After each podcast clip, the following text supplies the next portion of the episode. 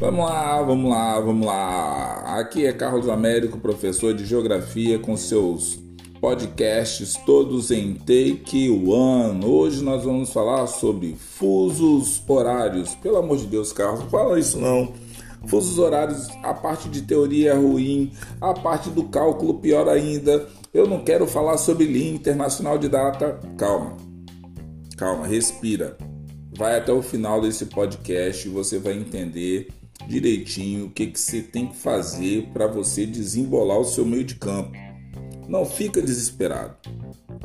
Falei que nesse novo momento dos nossos podcasts a gente ia dar um jeito de aprender geografia de um jeito diferente. E vamos tentar fazer isso, galera. Então, olha só. Em 1884, uma convenção internacional nos Estados Unidos da América do Norte formulou um sistema mundial para determinar o que? A contagem de horas na superfície do planeta Terra. Por quê? Existia uma pequena bagunça, desajuste entre as nações.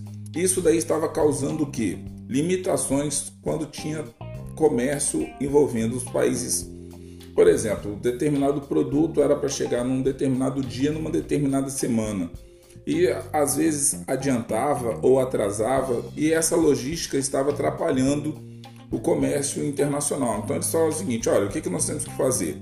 Nós temos que ordenar o nosso planeta Terra de uma tal forma que cada hora esteja num ponto específico de coordenada geográfica e você consiga prever com menos erros aonde que você pode estar na superfície do planeta Terra.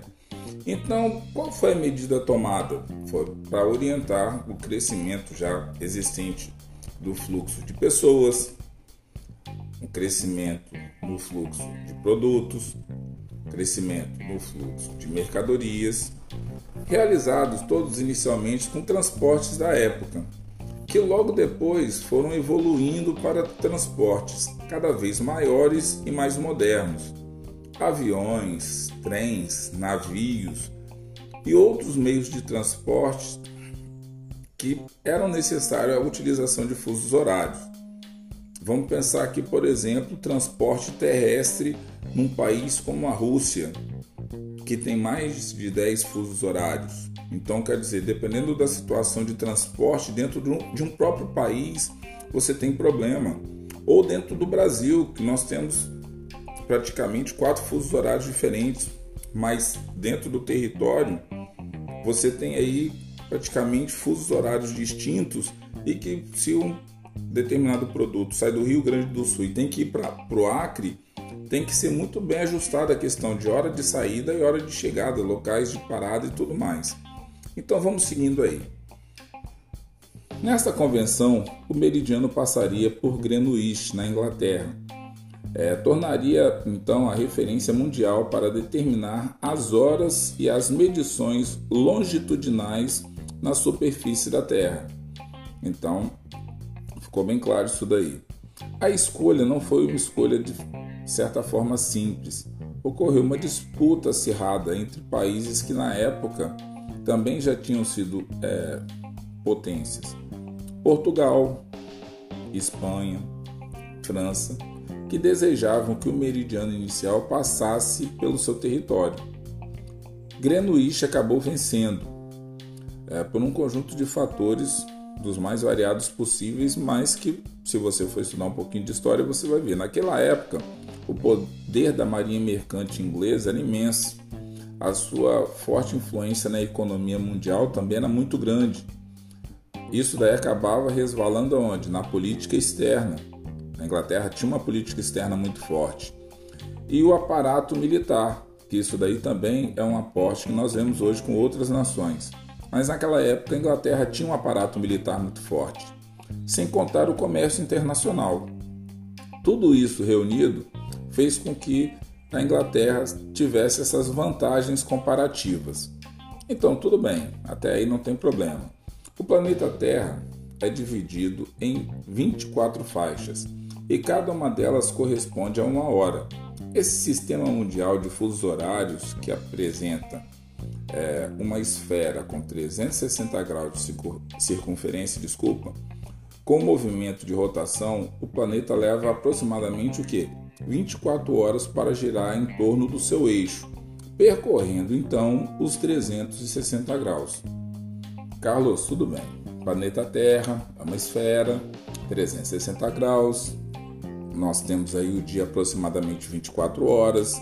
A galera da física vai colocar uns milissegundos aí diferentes, mas é, é a particularidade deles porque eles é, fazem uma medição astronômica de outra levada, mas para nós, réis mortais, 24 horas está de bom tamanho.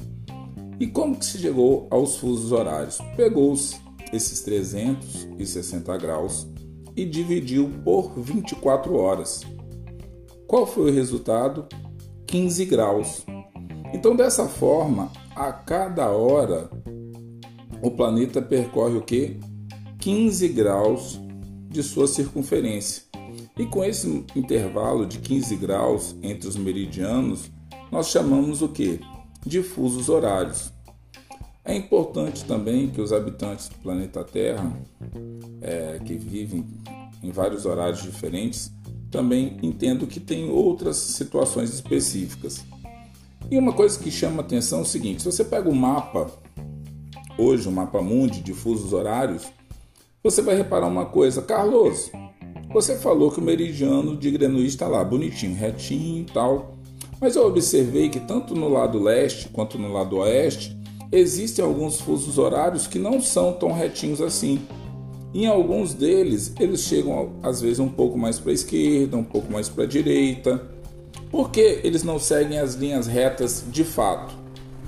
Porque às vezes eles podem passar por dentro de um país que talvez não tenha uma extensão territorial muito grande e que talvez ficaria com duas horas diferentes dentro do seu próprio território.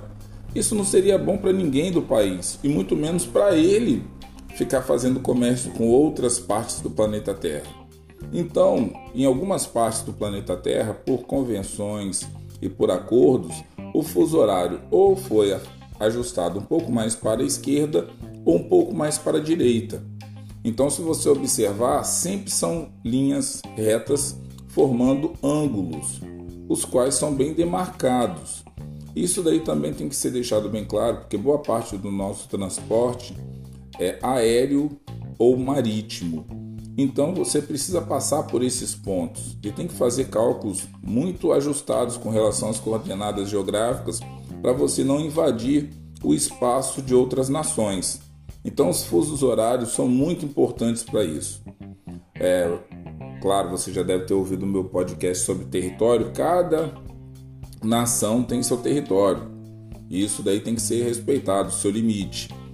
E algumas áreas do nosso planeta nós temos problemas por conta da questão de fronteiras e limite entre países ou povos.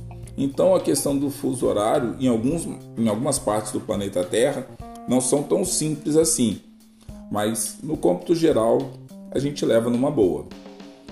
Mas falando de meridiano, tem uma coisa que ninguém falou.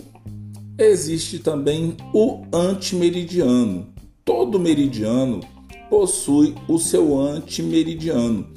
E o meridiano de Greenwich possui o seu antimeridiano, que é o antimeridiano de Greenwich, também chamado e conhecido como Linha Internacional de Mudança de Data, ou Linha Internacional de Data, LID. Qual a necessidade dela? É uma linha traçada imaginária também no Oceano Pacífico, mais precisamente na região que separa o continente americano da Oceania e da Ásia. É, costuma é, ser conhecida por ser o antimeridiano de Greenwich, sua função é de estabelecer a separação entre o início e o final do dia civil da Terra.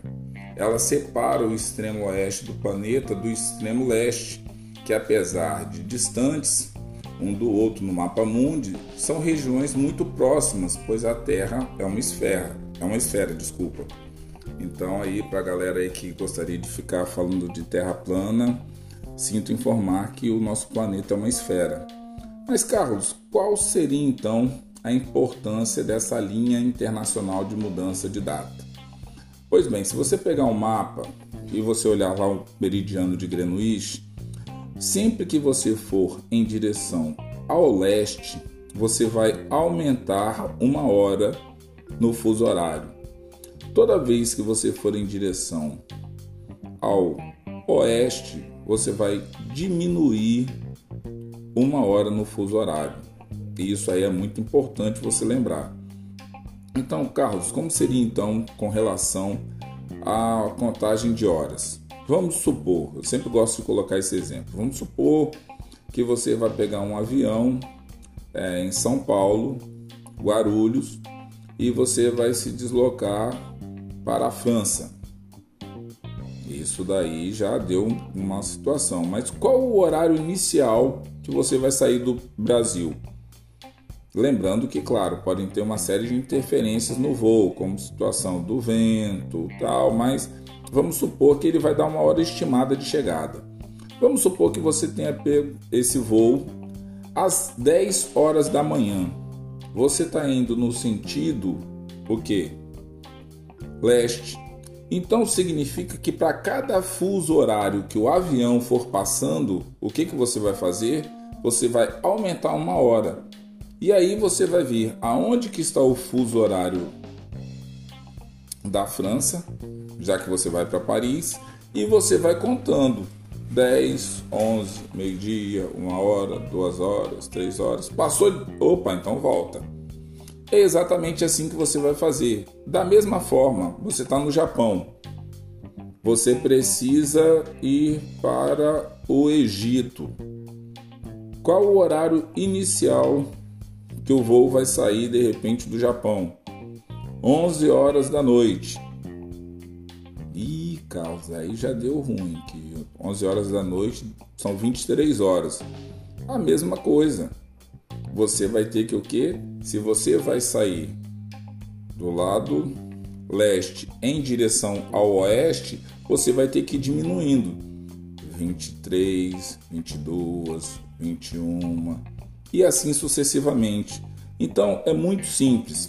Detalhes: às vezes ele também pode falar o horário da chegada do voo na França. Vamos supor, é, um voo saiu da Austrália levando um grupo de turistas e chegou na França às duas horas da tarde.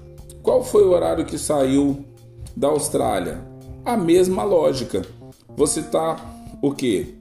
Na você está ali no Egito. Eu nem lembro qual foi o país que eu falei. Então deixa eu refazer. Vamos supor que você está na Austrália e você precisa ir para a África do Sul. Melhor, você estava na Austrália, foi para a África do Sul. Só que ele não deu o horário da saída do avião da, África, do, da Austrália, mas falou que chegou às 10 horas da manhã na África do Sul. O que, que você vai fazer? Se você saiu de um país indo em direção a outro e você vai ter que fazer o sentido inverso, é só você pegar a hora que está na África do Sul e ir contando os fusos horários em direção ao que? Ao leste. E aí você acha o horário correto. Peço desculpa aí porque eu fui fazer um exemplo aqui olhando para o mapa e acabou passando um barulho aqui fora, eu dei uma desconcentrada. Então vou repetir com bastante calma. Vamos supor, um voo sai com um grupo de turistas da Austrália e chega na África do Sul às 10 horas da manhã.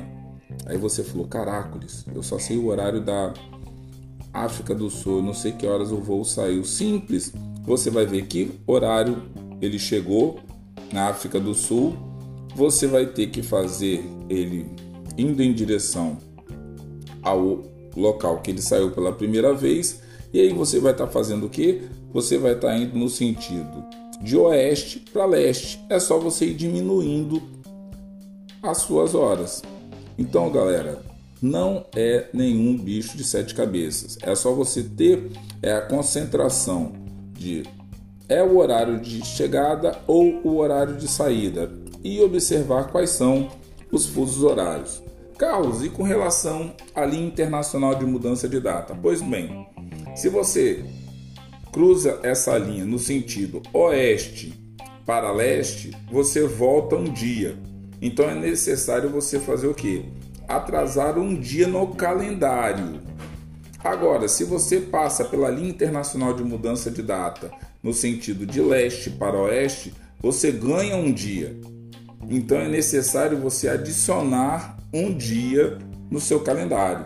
Então a linha internacional de mudança de data é suave porque eles fizeram esse antimeridiano e talvez até a própria escolha do meridiano de Greenwich tenha sido para facilitar isso. A escolha do antimeridiano, porque ele passa mesmo tendo ajustes, se vocês procurarem o um mapa, vocês vão ver que ele precisou de ser feito ajuste em algumas áreas para não passar em certos territórios. Ele, ele é bem mais fácil do que em outras áreas do planeta Terra.